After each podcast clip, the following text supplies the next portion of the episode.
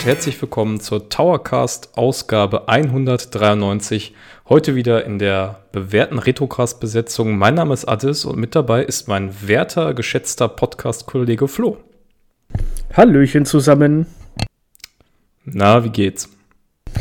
Äh, ja, also ich habe es ja schon im Vorgespräch so ein bisschen äh, durchklingen lassen. Meine Katze ist heute ausgebüxt von unserem Balkon und ist auf Wanderschaft gegangen. Das war ein bisschen, äh, ja, Spannung am Morgen, wenn du zur Arbeit möchtest und die Katze ist nirgendwo und du darfst die Nachbarn wach klingeln, weil deine Katze auf deren Balkon sitzt. Nee, aber ansonsten alles gut. Und ja, wie geht's dir? Ja, auch. Ich hatte heute Morgen äh, beruflich relativ viel um die Ohren, aber keinen Katzenstress und äh, keine vermissten Angehörigen oder sonst wie. Also den Umständen entsprechend geht es ganz gut. Ist auch ganz schön, dass es ein bisschen abgekühlt ist die letzten Tage. Also zumindest bei uns hier im Rheinland. Äh, weiß nicht, wie es bei dir in Nürnberg aussieht, aber das äh, fand ich ganz angenehm. Ja, geht, geht, geht. Also mittags ist es immer noch relativ heiß. Na dann. Ja, wir haben heute natürlich wieder ein spannendes Retro-Thema, sogar ein bisschen mit aktuellem Bezug. Da werden wir gleich drauf eingehen. Aber bevor wir das machen, wollten wir die Chance nutzen und uns bei euch allen bedanken. Wir haben zu der Terranigma-Folge sehr viel positives Feedback bekommen in den Kommentaren äh, auf entower.de, auf YouTube. Und ja, wir haben uns gedacht, wir picken uns einfach mal ein paar Kommentare raus und besprechen die ein bisschen. Und äh, da hast du dich schlau gemacht. Ja, da waren einige, also wir werden jetzt nicht alle vorlesen. Also auch erstmal vielen Dank. So viele Kommentare hatten wir noch bei keiner Retro-Folge. Das hat, äh, das hat uns echt gut gefallen und es war richtig schön. Ähm, gehen wir erstmal die YouTube-Kommentare durch. Da bedankt sich der Fabian Buxmüller für die Folge und ähm, er wünscht sich auch mal noch Podcasts über andere RPGs vom Super NES. Da haben wir gerade eben drüber geredet, da haben wir schon die eine oder andere Idee. Es wird auf jeden Fall mit Terranigma nicht das letzte gewesen sein. Ja, das würde ich auch sagen. Ähm, das Schöne und Anspruchsvolle an RPGs ist halt, dass sie umfangreich sind. Das heißt, da muss man ein bisschen Zeit einplanen, aber auf jeden Fall haben wir da noch einiges auf der, auf der Agenda. Das käme gleich mit dem nächsten. Da muss ich jetzt kurz auf den Endtower-Kommentarbereich äh, zurückspringen, aber das muss ganz sein. Ähm, Aiden sagt ganz klar für euch zwei, Lufia ist echt Pflicht. Neben Terra Nigma war es eines der Rollenspiele auf dem Super NES.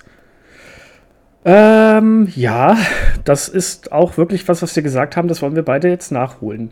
Und wenn das jetzt auch noch gefordert wird, dann wird das in der Zukunft, ich würde nicht sagen nahe Zukunft, weil erstmal müssen wir A an das Spiel rankommen und dann müssen wir es beide auch spielen, weil wir es noch nicht hatten. Aber es ist auf jeden Fall auf der Liste und ich hätte echt Bock drauf, das zu besprechen. Sage ich jetzt mal in meiner naiven äh, Jugendhaftigkeit. Ja, ich habe auch Bock. Äh, ich habe gerade auch ein bisschen Angst, weil Lufia ist wieder ein Kandidat für so eine schöne Big Box. Und irgendwie sehe ich gerade, wie mein, äh, mein Portemonnaie anfängt zu weinen. Aber das äh, grundsätzlich hätte ich da auf jeden Fall Lust drauf und das gilt ja auch tatsächlich als ähm, ja, so einer der verschollenen Klassiker, die auch anders als andere Reihen und Spiele auch nicht so neu aufgelegt wurden oder großartig weiterverfolgt wurden. Insofern wäre es auf jeden Fall, denke ich, historisch echt interessant. Ja, definitiv. Also Bock hätte ich auch. Ich kann mich ehrlich gesagt kaum noch an das Spiel erinnern, auch von Bildern her. Ich weiß nur, ich habe es damals schon sehr interessant gefunden und ja, es ist auf der Liste. Keine Sorge, es wird irgendwann kommen. Dann hat, ähm, oh Gott, Eki Benecki geschrieben, äh, klärt uns auf, weil wir ja die Frage hatten, gab es die Spieleberater nur im Westen? Und wenn ja, gab es die, weil wir, zu, weil wir Westler quasi zu dumm waren, um RPGs zu spielen.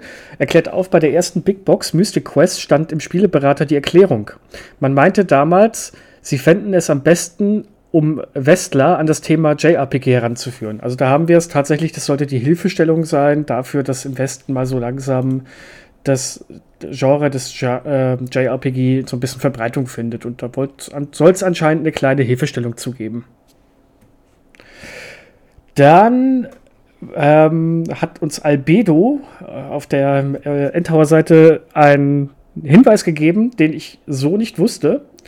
Was gern zum Thema Magie übersehen wird, und ja, ich habe das übersehen, weil es im Spiel nicht konkret erklärt wurde, die Kristallwährung bzw. Ringe werden nach dem Benutzen der Zauber wieder zu Kristallen zurückgesetzt. Man kann sich also immer wieder mit Zaubern eindecken und diese stets einsetzen.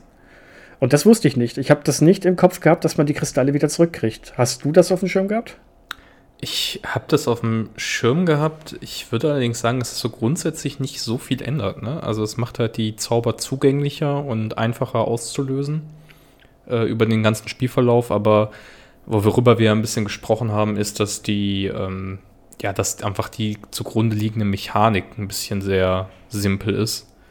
Ähm, ich glaube, daran ändert es nichts, aber der Kommentar ist auf jeden Fall hilfreich. Das stimmt schon. Man kann immer durchgehend eigentlich eine Form von Zauber wirken, wenn man da sich entsprechend eingedeckt hat. Also ich habe es nicht gewusst und ganz ehrlich, äh, gerade bei dieser äh, Hexe in Spanien hätte mir das vielleicht ein bisschen das Leben erleichtert, ohne dass ich mich zu Tode grinden muss. Also danke für den Tipp. Sollte ich es irgendwann noch mal wieder die Muße haben, es noch mal durchzuspielen, ich glaube, das wird jetzt in nächster Zeit aber nicht passieren, dann werde ich mich mal ein bisschen mehr auf die Magie stürzen. Und dann ähm, hat noch, jetzt muss ich kurz suchen, wo war es? Puttchen geschrieben. Puttchen 1306. Wenn es mal ein Remake geben sollte, dann bitte mit der Musik von Roman Häuser. Und ähm, ja, das kann ich voll empfehlen. Roman Häuser, das ist ein Komponist, der hat die Terranigma-Lieder orchestral gecovert. Und das ist einfach nur echt wunderschön. Also eigentlich jedes Lied, mein absoluter Favorit ist da das Christa-Thema. Und ja, das ist einfach nur wunderschön. Das, das ist der, die, den ich dir auch geschickt hatte, ne? Ja, den, genau, das ist der. Ja, das ist, das ist wirklich ganz toll und hört euch das an. Ähm, mein persönlicher Favorit ist äh, Sue, wird das, glaube ich, ausgesprochen. Also die äh, Musik da in, in der Nähe von Safarium. Wirklich ganz fantastischer Soundtrack insgesamt und auch die, äh, das orchestrale Cover ist wirklich top. Ja, Hammer. Also sollte er aus irgendwelchen Gründen der Roman Häuser zuhören oder äh, dass irgendwer den kennt, bitte ganz großes Lob an, an ihn weiterleiten. Auf jeden Fall. Gut, das wäre es so an äh, den Kommentaren, die ich mir jetzt rausgepickt habe. Ich würde sagen, dann springen wir mal äh, frisch beseelt äh, ins neue Thema. Ja, und äh, ich habe mir eine Frage für dich überlegt. Flo, wie viel wärst du bereit zu zahlen, um ein Spiel zurückzuholen oder dir ein Spiel zu wünschen, auf das du schon lange wartest? Was wäre deine Obergrenze? Boah, es ist echt schwer. Äh, da es echt einige Spiele gibt, auf die ich schon sehr, sehr lange warte, äh, also ein paar tausend, also so ein, zweitausend, würde ich, glaube ich, tatsächlich für so ein richtiges Spiel, von dem ich weiß, es kommt nie wieder, weil einfach das Interesse nicht da ist, würde ich schon zahlen. Aber das ist nicht ansatzweise so viel, wie du gerade im Sinn hast. Ja, das hat äh, tatsächlich jetzt nichts mit meinen persönlichen Wünschen zu tun, sondern äh, der Nintendo-Monat hat so ein bisschen kurios angefangen. Und zwar gab es ja ein äh, Investorentreffen wieder, also und das ist ja relativ regelmäßig bei größeren Unternehmen und auch bei Nintendo, in dem man in dem auch Fragen gestellt werden konnten an die Geschäftsführung. Und wir haben auf intower.de eine News gebracht ähm, am 1.7., die sich einem sehr, sehr großen Fan von F-Zero widmet. Das ist ein Rennspiel, über das wir auch heute reden wollen, das auf dem Super Nintendo seine Anfänge hatte. Und dieser Fan hat Aktien in einem sehr hohen Wert, nämlich umgerechnet mindestens 40.000 Euro, gekauft, um bei diesem Investorentreffen anwesend sein zu können und eine Frage stellen zu können. Also ihr braucht, wenn ihr äh, selber mal den Wunsch habt, äh, Furukawa oder einem anderen der Nintendo-Größe eine Frage zu stellen im Rahmen dieser Veranstaltung, müsst ihr eine Mindestsumme an, an äh, Aktien besitzen. Und dieser Mensch, diese Person hat äh, mindestens 100, 100 Aktienteile gekauft und sich damit das Recht erworben, daran teilzunehmen und hat die Frage gestellt, wie es denn um F-Zero bestellt ist, beziehungsweise um die Serie und ob Nintendo den Wunsch hat, alte Marken, Marken, die da im, in der Schatztruhe des Unternehmens lagern, irgendwie wieder auszugraben. Und ja, wir dachten, nachdem es bei Terranigma, wie es für ein RPG halt üblich ist, sehr gemächlich, sehr groß, sehr umfangreich ähm, zugegangen ist, wollten wir uns heute einem Thema widmen, das vor allem auf Geschwindigkeit setzt und besprechen heute so ein bisschen die F-Zero-Reihe. Äh, Flo, was sind deine Berührungspunkte mit F-Zero? Ähm, abgesehen davon, dass es der Launch-Titel für das SNES war, also für das Super NES war und ich es damals gerne haben wollte, aber stattdessen Super Mario World dabei hatte, nicht viel. Also ich habe F-Zero sehr lange nicht besessen. Ich habe es dann mal irgendwann mal auf dem Flohmarkt gekauft, habe dann aber auch sehr schnell festgestellt, dass mir das Spiel jedenfalls früher deutlich zu, ja, also nicht zu schwer ist das falsche Wort. Es war mir einfach zu bisschen zu simpel. Da kommen wir nachher auch noch darauf zu sprechen, dass das, die Super NES-Version jetzt nicht gerade die äh, ausgestattetste und breitgefächertste ist. Aber das war es bei mir halt damals so. Ich mit äh, seinen paar äh, Rennboliden, die man da hatte und den 15 Strecken. Und dann hatte es doch schon einen recht fordernden und knackigen Schwierigkeitsgrad. Also ich war damals, hatte ich auch, glaube ich, nicht so wirklich die richtige Geduld dafür. Ja, vor allem hat es den auf den höheren Schwierigkeitsgraden.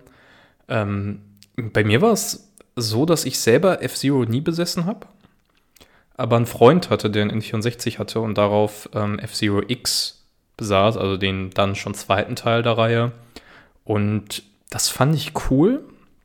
Ich erinnere mich auch daran, dass wir das gerne gespielt haben aber ich war nie der große Rennspiel-Freak, insgesamt nicht. Und äh, obwohl mir das viel Spaß gemacht hat, waren das auch so meine einzigen Berührungspunkte. Wenn man jetzt davon äh, absieht, dass man natürlich die Hauptfigur von F-Zero, den Captain Falcon, noch aus anderen Zusammenhängen kennt, aber da werden wir gleich wahrscheinlich drauf eingehen. Ja, ich muss aber auch sagen, Rennspiele waren jetzt auch immer nicht so meins. Also wenn, dann mussten es so Fun-Racer sein wie Mario Kart oder Rock'n'Roll Racing. Die haben mir Spaß gemacht, aber alles andere, wo man wirklich kompetitiv fahren musste und die KI vielleicht auch ein bisschen intelligenter war und man mit der richtigen äh, Neigung in die Kurve musste und so weiter und so fort. Schlimmer noch, wenn man irgendwelche Gänge schalten musste. Das musste man bei F-Zero ja Gott sei Dank nicht. Aber das wäre dann so der Super-GAU gewesen.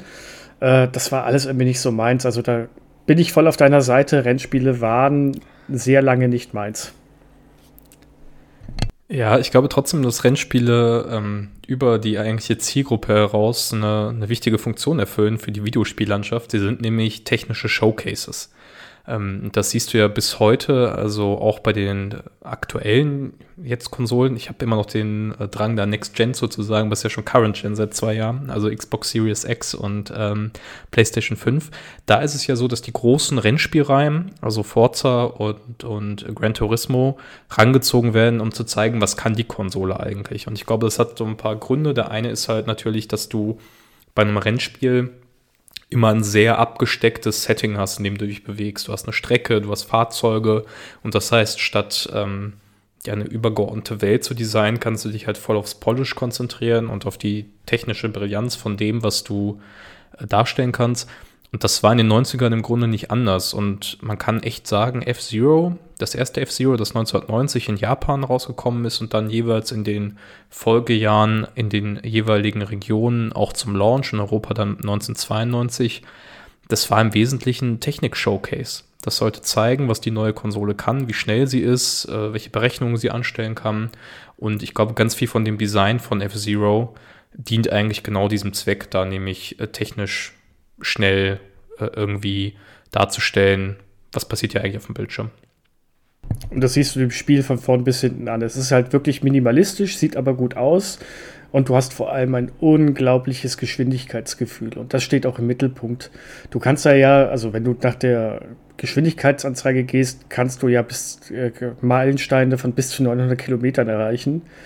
Und dieses Gefühl kriegst du auch auf eine Art und Weise übermittelt. Du hast also immer das Gefühl, du rast hier mit einem futuristischen ja, Rennwagen quer über eine ja, Rennstrecke der Zukunft und du bist hier wirklich mit großen, mit großer Geschwindigkeit unterwegs und prescht durch die Gegend. Und das, darauf ist das Spiel auch komplett ausgelegt, das siehst du ihm an und das macht's gut. Ja, du hast schon das äh, richtige Wort Zukunft gesagt. Ähm, ich glaube, F-Zero ist ein Paradebeispiel von einem Subgenre, das man heute, glaube ich, am ehesten so Future Racer nennt. Also während die Sachen, die ich gerade erwähnt habe, also Gran Turismo und Forza, sich natürlich an echten Autos orientieren oder sogar Lizenzen einkaufen, um diese echten Autos abzubilden, äh, sind Future Racer meistens in einer fernen Zukunft angesiedelt und ja, haben irgendwelche futuristischen Rennfahrzeuge. Also auch bei F-Zero ist das ganz klar. Das sind keine Fahrzeuge mit Rädern, sondern das sind so Hovercrafts quasi, die schweben über die Erde.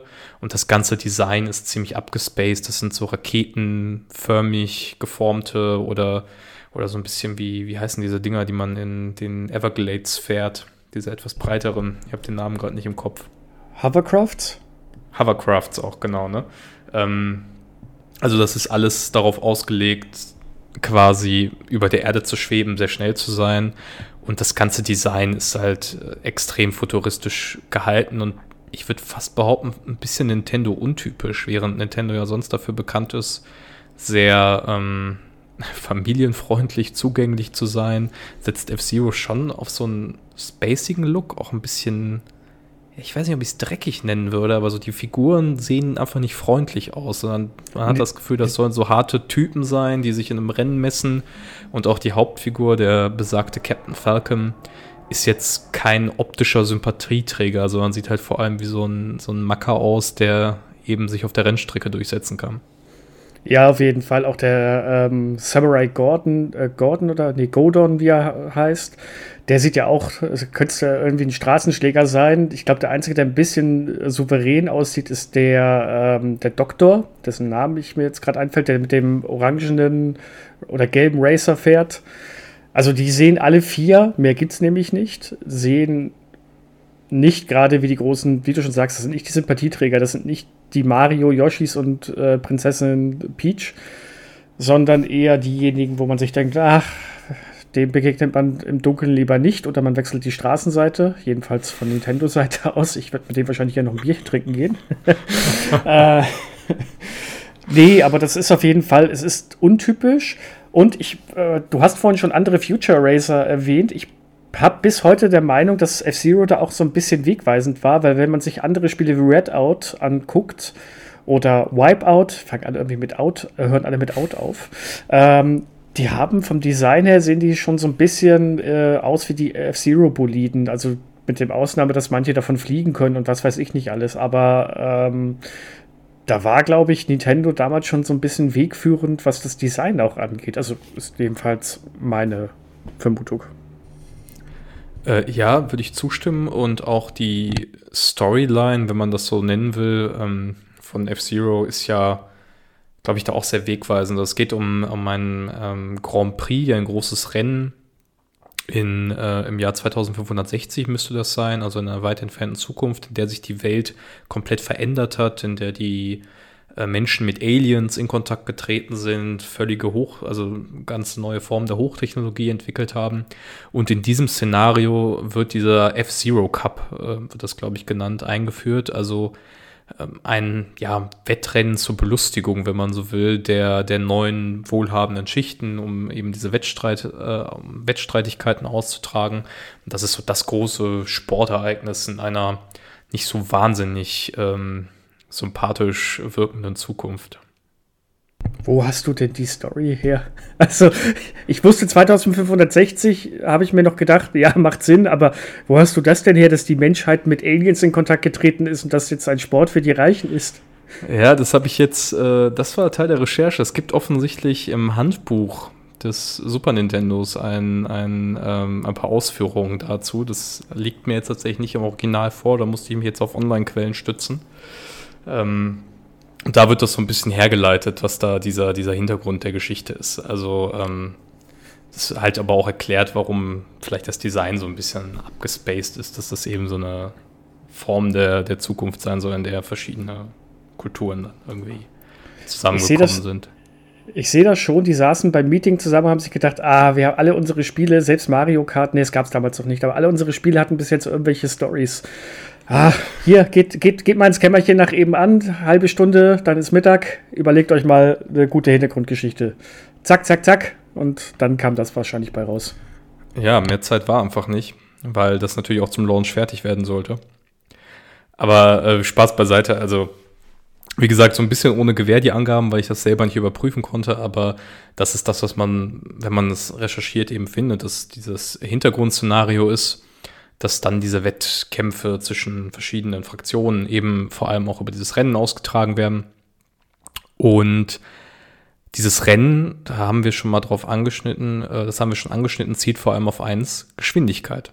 Geschwindigkeit, Geschwindigkeit, Geschwindigkeit, das ist das Hauptfeature, wenn man so will, von F-Zero und diesem Hauptfeature der Geschwindigkeitserfahrung ordnet sich auch das komplette Design unter. Und das zieht sich tatsächlich durch, durch alle drei Teile, die wir heute besprechen werden, so ein bisschen, also die drei Hauptteile mit Handheld-Ablegern mal ausgenommen, die sich alle dadurch auszeichnen, dass sie vor allem auf die Geschwindigkeit ausgelegt sind und äh, der Beschleunigung und dem Halten der Idealkurve eben einen sehr großen Spielraum beimessen. Flo, wollen wir vielleicht mal kurz über die zwei Spielmodi reden, die im ersten Teil für das Super Nintendo eine Rolle spielen. Mehr gibt es nämlich zum damaligen Zeitpunkt noch nicht. Machen wir. Ähm, da haben wir den klassischen Practice Mode, also quasi das Üben, wo man die Strecken frei auswählen kann, sich den Fahrer aussuchen kann. Und jetzt, ich habe es jetzt nicht tatsächlich nicht noch ein zweites Mal gespielt und habe es mir noch, habe mich auf meine Erinnerung verlassen. Kannst du da auch die Gegneranzahl einstellen? Nee, ne? Practice Mode weiß ich es gerade nicht, nee.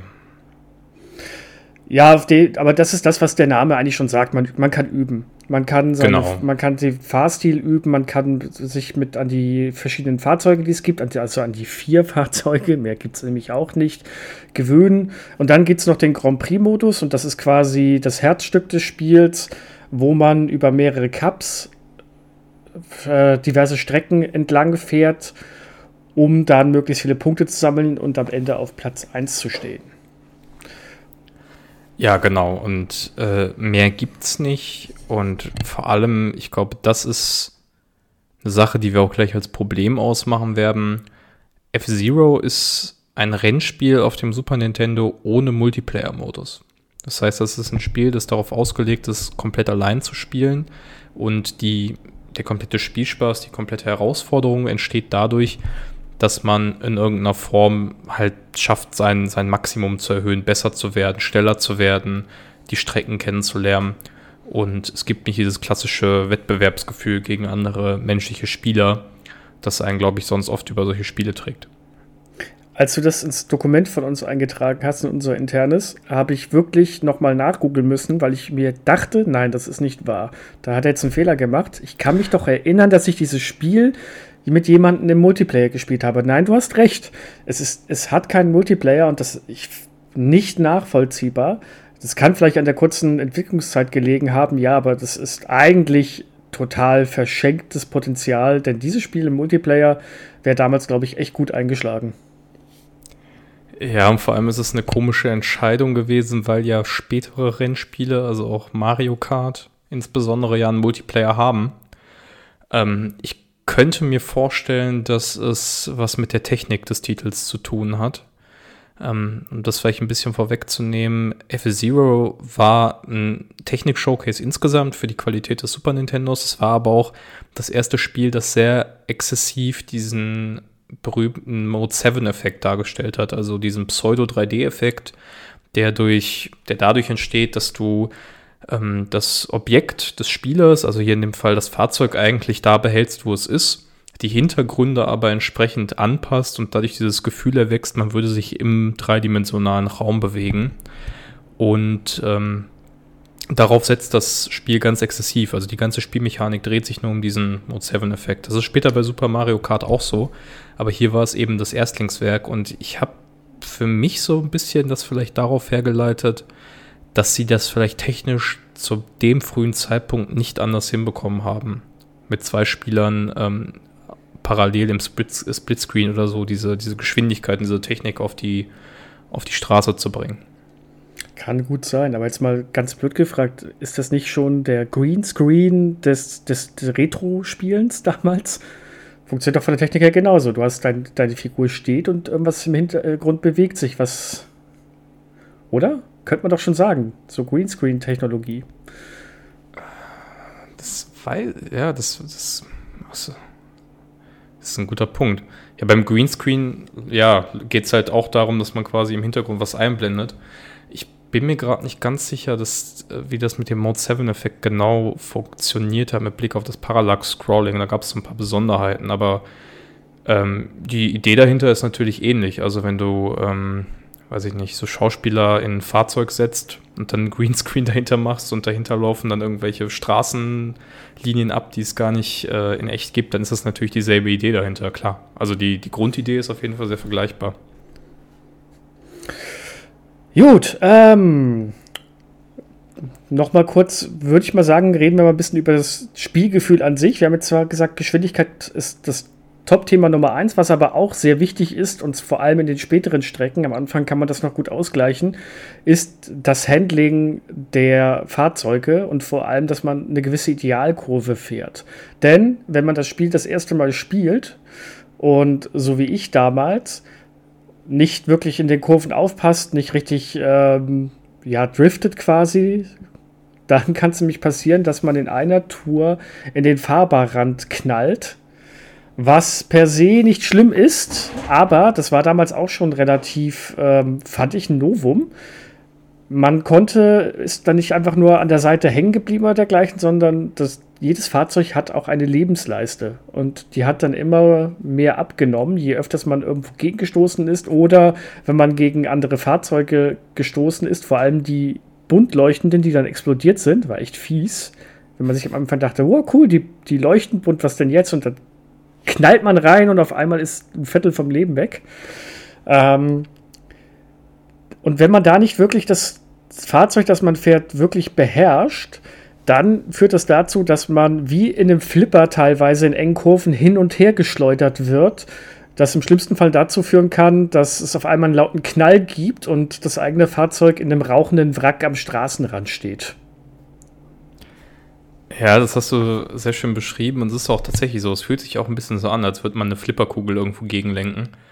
Ähm, hinzu kommt noch, dass das Spiel auf verschiedene Arten und Weisen schon vor diesem, also du hast jetzt irgendwie den Worst Case beschrieben, dass das eigene Auto explodiert oder man halt so stehen kommt. Ähm, aber noch davor gibt es so verschiedene Bestrafungen, die das Spiel einführt. Es gibt an einigen Stellen der Fahrbahn quasi schon in Richtung der Fahrbahnbegrenzung so Flächen, auf denen man langsamer wird, auf denen man nicht mehr sein Maximaltempo behalten kann. Das äh, wird dann so ein bisschen grafisch dargestellt. Das ist ein bisschen so, als würde man durch, ich sag mal, durch Schlamm fahren, in der Mangelung eines besseren, äh, besseren Vergleichs. Das heißt, Dreck. da wird man schon angehalten, genau, oder Dreck, und da wird man schon angehalten, quasi auf der Idealkurve zu bleiben. Und es gibt auf verschiedenen Stellen aber auch Belohnungen. Das sind diese Geschwindigkeitsboosts, die man einsammeln kann, die eigentlich, meine ich, genau in der Form auch später bei Mario Kart einfach beibehalten werden. Das heißt, wenn du darüber fährst, wieder in der Idealkurve, äh, bleibst du schneller oder wirst du schneller. Und ähm, da sieht man so das ganze Level-Design der, der Strecken das sind auch beim Super Nintendo-Teil nicht so wahnsinnig viele, auch wenn ich die genaue Anzahl gerade nicht im Kopf habe. Ähm, zielt darauf ab, diese Idealkurve einfach aufrecht zu halten. Das führt dazu, dass F-Zero auf dem Super Nintendo, und ich würde behaupten, das zieht sich bei den nächsten zwei Teilen durch, über die wir gleich noch ein bisschen reden werden, dass das im Grunde ein Trial-and-Error-Spiel ist. Also du musst diese Kurven, die, die Strecken internalisieren und kannst dann das abrufen. Und äh, das, das ganze Spieldesign, zumindest nach meinem Befinden, dreht sich eigentlich um diesen Effekt. Ja, und das ist eigentlich herausfordernd und frustrierend zugleich, vor allem wenn man im Grand Prix spielt. Denn da gibt es noch eine kleine ja, Gemeinheit. Nicht nur, dass man aufpassen muss, dass der eigene Wagen heil ankommt, sondern man muss im Laufe der Runden auch eine gewisse Platzierung einhalten. Weil wenn man das nicht schafft, dann ist es auch Game Over. Das heißt, je weiter man in Richtung ähm, dritte Runde, die man geschafft hat, weil jede, ähm, jede Strecke hat genau drei Runden. Und mit jeder Runde muss man einen Mindestplatz erreichen. Und schafft man das nicht, dann war es das. Da kannst du noch so gut fahren. Wenn die anderen vor dir schneller sind oder besser fahren, dann bist du weg. Und es ist richtig ärgerlich, wenn man schon sehr weit im Grand Prix vorangeschritten ist und an eine Strecke kommt, die man nicht kennt. Im Idealfall ist es noch diese nervige Eisstrecke. Oder diese Strecken, die draußen auf diesem Ölfeld, also dieser Industrieanlage draußen spielen, wo man in einer Tour über Schanzen springen muss und dann im schlimmsten Fall noch irgendwie außerhalb von der Bahn landet, dann ist man nämlich auch sofort kaputt. Und jedes Mal, wenn man zerstört wird, verliert man ein Leben. Und äh, drei Leben müssen es, glaube ich, sein, die man hat. Man kann noch welche sich, glaube ich, erspielen, wenn man äh, so und so viele Runden geschafft hat, ohne zu sterben. Aber wenn man dann kurz davor ist, den Grand Prix zu schaffen und dann verliert man all seine Leben und muss nochmal komplett von vorne anfangen, dann ist das schon echt frustrierend. Und dementsprechend ist das Spiel wirklich herausfordernd und auch eigentlich nichts für Leute mit einem sehr dünnen Geduldsfaden. Ja, es setzt so ein bisschen die, ähm, die Arcade-Tradition fort, hat man das Gefühl. Also es setzt eher auf ein kurzes Spielgefühl oder eine kurze Spielerfahrung, die dafür sehr anspruchsvoll ist und ähm, im Gegenzug eben viel Skill erfordert, viel Einarbeitung erfordert. Und da unterscheidet es sich ein bisschen von ja, so einem, so einem Funracer wie Mario Kart, wo der Name ja auch, wo im Namen schon drin steht, es geht um Fun. Und F-Zero ist da äh, tatsächlich auch gerade auf den schwere, schwer, höheren Schwierigkeitsgraden ziemlich hart und kann auch sehr unnachgiebig sein. Aber das macht eben auch ein bisschen den Reiz aus. Also die, das Halten der Idealkurve, das Verbessern der eigenen Fähigkeiten, wenn man sich da reinfuchsen will, und wenn man, ich glaube, mit Blick auf das tatsächliche Fahrgefühl und die Frage, was das bessere Rennspiel, ähm, da würde ich schon sagen, es hat F-Zero wahrscheinlich gegenüber einem Mario Kart mehr Vorzüge für, zu bieten für richtige Rennspiel-Enthusiasten. Es bietet einfach eine tiefere Mechanik, eine, einen höheren Anspruch und ähm, auch ein schnelleres Abrufen der Reaktionsfähigkeit.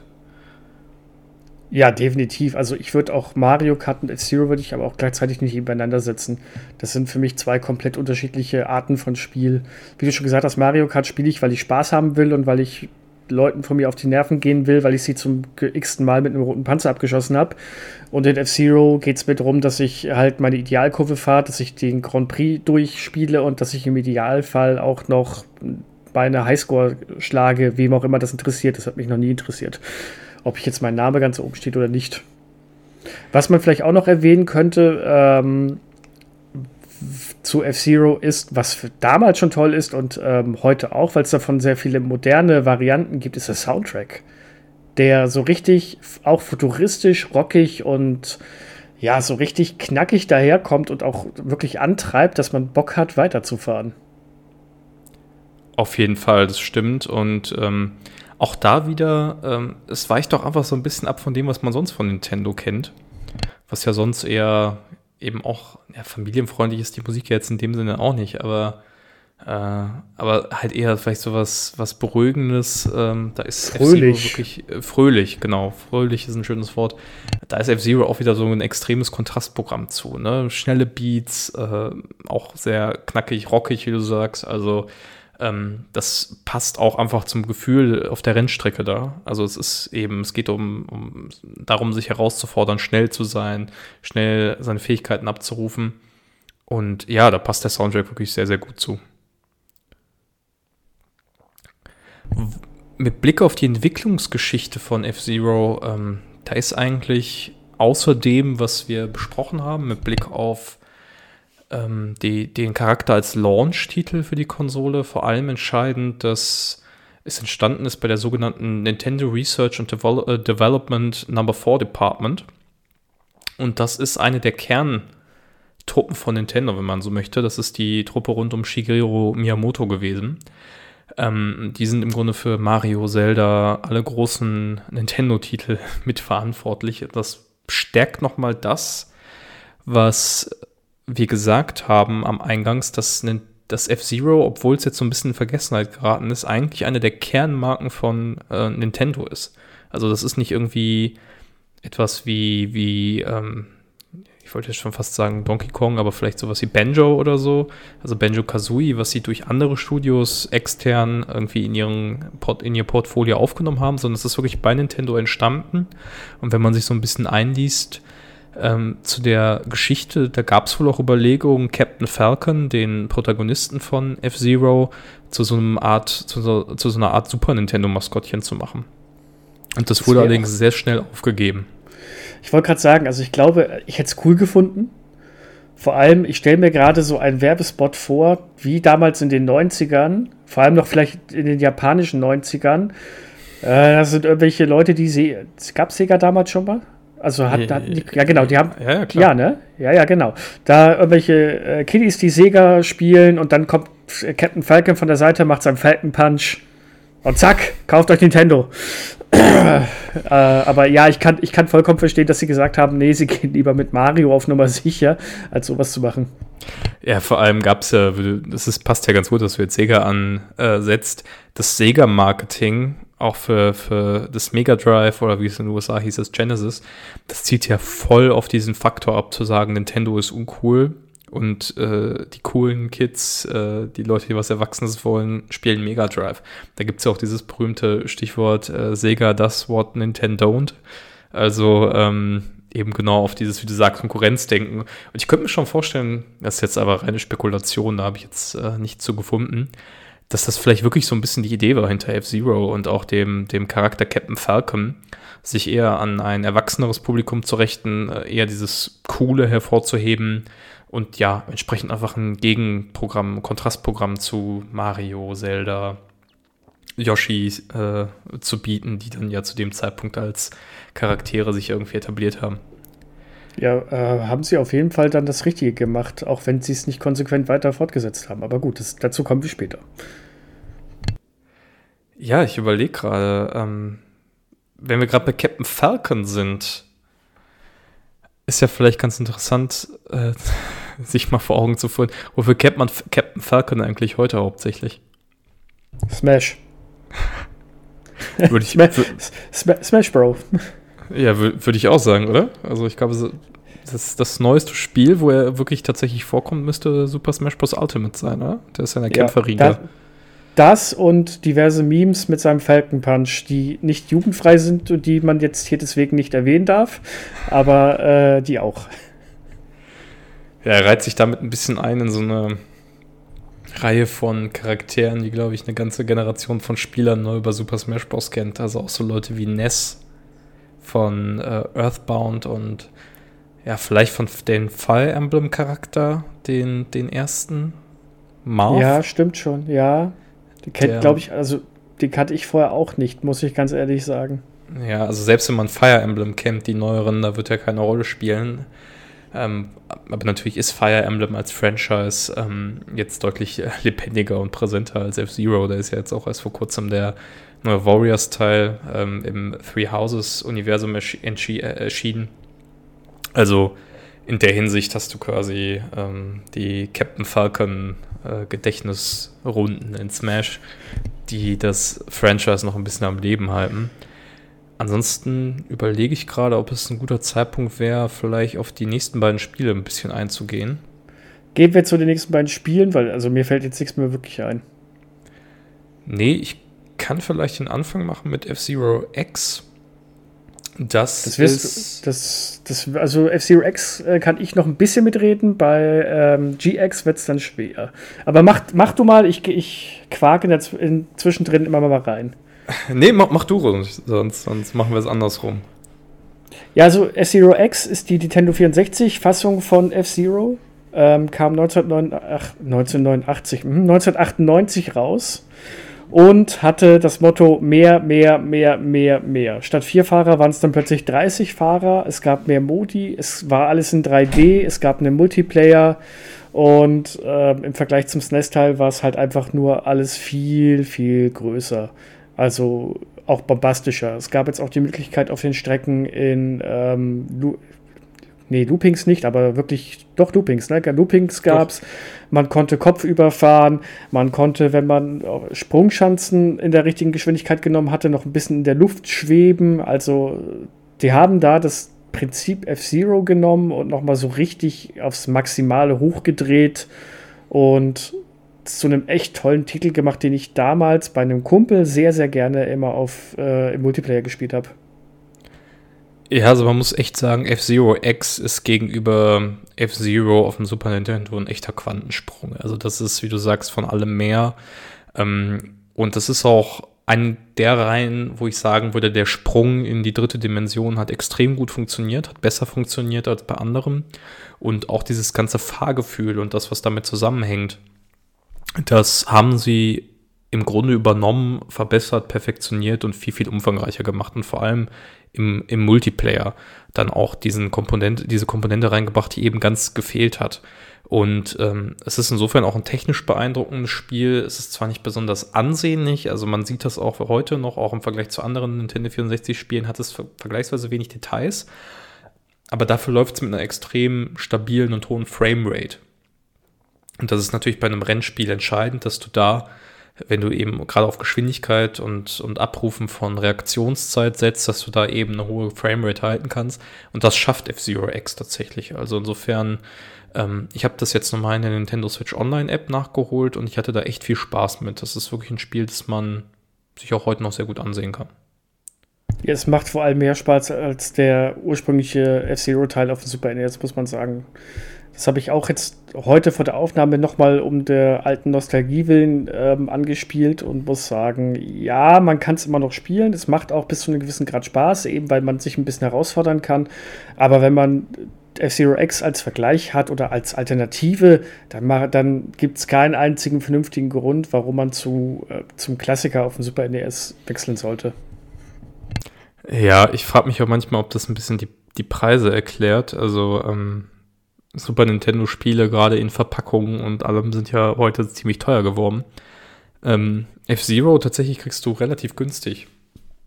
Also ich glaube, als Modul bewegst du dich da im, im einstelligen Bereich irgendwo und selbst mit Verpackungen und allem drum und dran bezahlst du eigentlich wahnsinnig viel für. Also ähm, gut, es war natürlich auch weit erhältlich als Launch-Titel. Es ist aber auch, glaube ich, einfach heute nicht mehr so, ähm, ja, so leicht, leicht verdauliche Kost oder wie so ein Donkey Kong oder äh, irgendwas anderes, das man heute noch mit sehr viel Gewinn spielen kann. Es ist tatsächlich, wirkt es eher wie so ein Showcase als, als ein tatsächliches Spiel, ähm, das ich jetzt heute noch äh, länger spielen würde. Ja, wollen wir, ich würde dann vielleicht übergehen ähm, zum Abschluss zum letzten Heimkonsolenspiel, F-Zero GX oder GX. Das ist 2003 erschienen, dann für den Nintendo GameCube. Und hier ist die Besonderheit, dass das ein Spiel ist, das nicht mehr bei Nintendo erschienen ist, sondern bei Sega. Und das ist das erste große Projekt oder eines der ersten großen Projekte von Sega als Dritthersteller. Und es ist eine Zusammenarbeit im Grunde von zwei Erzrivalen, ähm, die dann nach dem Scheitern des Dreamcasts ähm, zusammengefunden haben. Und es greift im Grunde nochmal F-Zero X auf, verbessert die Formel noch weiter, hat jetzt einen eigenen Story-Modus, wo tatsächlich mal ein bisschen was zu Captain Falcon auch erzählt wird und nicht nur als abstraktes Konstrukt im Hintergrund. Und ich glaube, wenn man sich so umhört und ein paar Meinungen liest, dass das der Teil ist, der heute als der beste gilt. Und der ist tatsächlich heute auch nicht mehr so leicht zu bekommen. Also F-Zero GX äh, wurde nicht mehr neu aufgelegt in irgendeiner Form, gibt es auch nicht bei, für die Nintendo Switch. Ähm, und da kann man für ein Complete in Box äh, auf eBay schon ein bisschen mehr bezahlen. Also habe es jetzt länger nicht mehr kontrolliert, aber die Preise bewegten sich da eher so im höheren zweistelligen Bereich. Also das gilt als wirklich großer Klassiker des Nintendo GameCubes mittlerweile. Ja, aber das ist halt auch schon interessant. Sega und die damals ja noch eben Nintendo gesagt haben, äh, machen jetzt einen F-Zero-Teil. Also ich meinte aber, warum auch nicht? Ich, seitdem der Dreamcast dann gescheitert ist, hat Sega halt auch ein bisschen äh, quasi ja, Platz gut machen müssen und wenn sich da zwei Erzrivalen zusammentun, warum eigentlich nicht? Es hat sich ja anscheinend gut ausgezahlt. Ja, und vor allem ein bisschen kurios, ähm, wenn man das so richtig nachvollziehen kann, basiert F-Zero äh, GX wohl auf einer adaptierten Version der Engine, auf der auch äh, Super Monkey Ball oder die, diese Monkey Ball-Reihe auf dem GameCube lief, die ja auch von Sega kommt. Ähm, ja, insofern das äh, Grundgerüst wurde dann mit Monkey Ball gelegt und wurde dann mit F-Zero GX auf ein sehr hohes qualitatives Niveau gebracht. Ansonsten gab es tatsächlich nicht so viel. Es gab diese drei Hauptspiele, die wir heute angeschnitten haben. Und es gab eine, noch. Eine, eine Sache noch, so eine, so eine Idee, die mir kam: ein Crossover Monkey Ball und F-Zero. Keine Chance, nein. Ich, also, das ist wieder so, man kann es nur hören, aber ich gucke gerade Antis Gesicht an und es ist so dieses Haar, ich lächel und das Gesicht verzieht sich, aber äh, hat, hat deiner Meinung nach keine Chance, ne? Äh, du, Sega trifft ja die ein oder andere komische Geschäftsentscheidung. Also ich glaube, die wären da offen für. Ähm, ob Nintendo das machen würde, ich glaube, die F-Zero-Fans sind mittlerweile so verzweifelt, die nehmen alles. Also die wahrscheinlich sagen, Das wäre doch ideal. Du, musst, du kannst den Ball nur erwischen, wenn du wirklich mit Hochgeschwindigkeit präzise äh, entsprechend hinsteuerst. Ah, komm, Verkaufsschlager Nummer 1. Ich, ich sehe es. Ich sehe die Marketingkampagne, wie Captain Falcon den kleinen Affen kaputt kaut und insgesamt äh, viel Potenzial, ja. Ihr habt es hier zuerst gehört, wenn es kommt, wir haben es vorausgesagt. Genau, wenn Sega jetzt, ähm, das wird das äh, Exklusivspiel für das Mega Drive Mini 2, das jetzt angekündigt wurde, wird es ein F-Zero Crossover mit Monkey Ball geben. Hier habt ihr es gehört. Ich sehe es kommen, ich sehe es kommen. Ja, gut. Ich, ich Aber ansonsten, ansonsten hast du es gerade schon gesagt, da kam nicht mehr viel. Äh, es kam, glaube ich, noch ein Game Boy Advance Spiel, richtig? Genau, es gab, das ist das letzte äh, F-Zero Climax. Ähm, ein Spiel, das nach meinem Wissen nur in Japan veröffentlicht wurde und für den Game Boy Advance erschienen ist. Und davor gab es auch so ein paar, äh, es gab noch davor einen Handheld-Ableger und ich glaube noch in den 90ern hat Nintendo mal mit diesem, ich kriege den Namen gerade nicht ganz, mit diesem Satellite-System gearbeitet. Also das war die Möglichkeit, über eine spezielle Zusatzhardware ähm, Spiele herunterzuladen, entgeltlich auf ja, das Super Nintendo. Ja, ja. Und da das, wurde. Das hatte ich. Genau, das habe ich jetzt heute noch mal nachgelesen. Da konntest du eine leere, ein leeres Modul reinstecken in dein Super Nintendo, musst es mit diesem Satellite verbinden und dann hast du dir quasi F-Zero nicht X, es hat einen anderen Namen gehabt. Ich weiß ihn jetzt gerade nicht. Und das war eigentlich quasi F-Zero, nur noch schwerer mit mehr Fahrern und neuen Strecken. Also da haben sie angefangen, das Ganze noch schon ein bisschen zu erweitern. Genau, das war so ein, so ein Zwischending. Ähm, und es gab auch meines Wissens für das N64 DD diese Erweiterung, die dann in, außerhalb Japans auch nie offiziell erschienen ist. Das war so eine Peripherie für das Nintendo 64, mit der man zusätzlichen Speicher äh, für die Konsole freimachen konnte.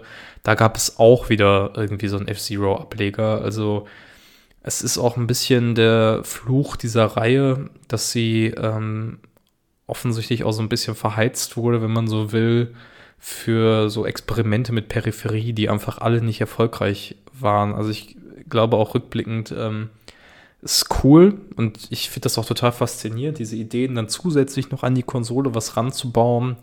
Und das ist ja auch für Sammler cool und hat heute einen extrem hohen Wert auch. Ähm, aber ich glaube, es gab nicht eine Konsolenperipherie, die mal irgendwie funktioniert hat. Das Rumble Pack. Das, das Rumble Pack, okay, das hat funktioniert, aber auch, also auch wenn du so weitergehst, also bei der Xbox 360, das weiß ich noch ganz gut damals, da gab es doch dieses HD-DVD-Laufwerk. Ähm, ja, ja, weil sich HD-DVDs ja durchsetzen, das wusste man damals ja. Das war das Ding der Zukunft. Blu-ray hatte gar keine Chance. Ja, aber ich glaube, das Problem war tatsächlich, dass sie das einfach nicht in die Konsole gepackt haben. Das wäre ja spannend gewesen, ob das vielleicht tatsächlich etwas am, am Siegesfeldzug der Blu-ray geändert hätte, wenn es eine erschwingliche All-in-One-Lösung gegeben hätte. Für das, ja, wahrscheinlich, also System. vielleicht tatsächlich, habe ich mich damals auch gefragt. Hm. Aber das ist immer, die, die Leute wollen einfach nicht sich noch zusätzlich was anschaffen und irgendwie zusammenbasteln, was ich auch nachvollziehen kann. Also es war so ein bisschen der Fluch der F-Zero-Reihe und tatsächlich seit 2004, also seit mittlerweile fast 18 Jahren, ähm, gibt es kein neues F-Zero mehr, mit Ausnahme von Captain Falcon und Smash Bros. Ja, und ich glaube auch, da wird nichts mehr auf in absehbarer Zeit kommen. Also ich denke, ganz hundertprozentig tot ist die Serie noch nicht. Ich glaube, Nintendo wird irgendwann einen Nachfolger aus dem Hut zaubern. Ich würde allerdings nicht mein Geld darauf wetten, dass das in den nächsten Jahren, und damit meine ich wirklich in den nächsten eins bis fünf Jahren, so sein wird. Ich sehe das irgendwie nicht mehr kommen, weil der Markt ist, also klar, die Fans wollen aber das ist wie so oft, ich habe das Gefühl, das ist trotz allem immer noch eine zu kleine Minderheit, als dass jetzt Nintendo sagt, okay, da setzen wir jetzt ein Entwicklerteam dran aber wer weiß, es gab ja auch Mario Strikers. Ja. Was ja, was ja super toll geworden sein soll, oder? Nein, Quatsch. Also, aber vielleicht kommt mal irgendwann eins, aber ich, ich sehe es irgendwie in der unmittelbaren Zukunft, sehe ich es nicht. Ja, Mario Strikers hat natürlich nochmal eine andere äh, Leidensgeschichte, wobei ich äh, den, da bleibe ich bei, ich finde den Nintendo Switch-Teil nicht so schlecht, wie er jetzt teilweise gemacht wird. Das liegt aber auch daran, dass ich vor allem im lokalen Mehrspieler viel nutze. Ähm, ich sehe es aber tatsächlich mit Blick auf F-Zero ähnlich. Ich glaube, dass es gab ja mal irgendwie dieses, ich weiß gar nicht, ob es Miyamoto selbst war, aber was ja immer wieder kursiert ist, dass Nintendo sagt, sie wollen nur Fortsetzungen machen, wenn sie wirklich das Gefühl haben, etwas Neues anbieten zu können, also die Marke in irgendeiner Form weiterzuentwickeln. Ähm, ich weiß ehrlich gesagt nicht, ob daran was dran ist. Also auch mit Blick auf Mario. Ich meine, klar, jedes Mario hatte irgendwann mal so ein Gimmick, aber im Grunde kannst du sagen, von ähm, Super Mario 64 gibt es schon eine Kontinuitätslinie der 3D-Marios, ähm, die vor allem damit zu tun hat, dass das sich einfach wahnsinnig gut verkauft und auch von den Leuten ähm, geholt wird. Und ich bin mir sicher, wenn F-Zero finanziell erfolgreicher gewesen wäre, dann hätte auch ohne große Innovationssprünge die Serie immer wieder neue Iterationen erlebt, weil ja auch Nintendo Geld verdienen will. Ähm, ich sehe es aber genau wie du. Ich glaube, das ist ein Spiel und eine Reihe, die sich an eine sehr kleine, sehr spezifische Core-Community richtet, ähm, die sich eben auch noch vor allem auf der Nintendo-Plattform tummelt. Das ist ja auch nochmal eine, eine Besonderheit für, für die Art von Genre und Spiel. Und ich glaube, dass es das einfach schwierig macht, da große Hoffnungen zu wecken ähm, mit Blick auf einen Nachfolger. Wobei ich es schon cool fände, auch weil Nintendo ja ähm, ich will jetzt nicht sagen, äh, nicht so in diesem Leistungswettbewerb steckt, aber ich finde es cool mal zu sehen, wie sie auch aus so einer Switch versuchen würden, so ein 60 FPS Rennspiel ähm, in so einem Future Racer Setting zu basteln. Das hätte, glaube ich, einen, seinen Reiz. Jetzt gucke ich gerade. Ähm, ja, ich finde es nicht auf die Schnelle. Es gibt ja ein Indie-Spiel, das auch auf der Switch erschienen ist, das so wirklich diese F-Zero-Vibes hat. Was? Red Racer? Ich weiß, weißt welches du, du meinst. Ich weiß, ich, ich habe das sogar mal irgendwann, glaube ich, genewst, aber ich krieg's gerade nicht hin. Ja, auf jeden Fall. Ich denke mal, gerade die, die Indie-Entwickler springen jetzt in diese Bresche, dass Nintendo wahrscheinlich auch sagen wird, naja, da ist aber brauchen wir nicht. Ist das gleich wie mit Wave Race.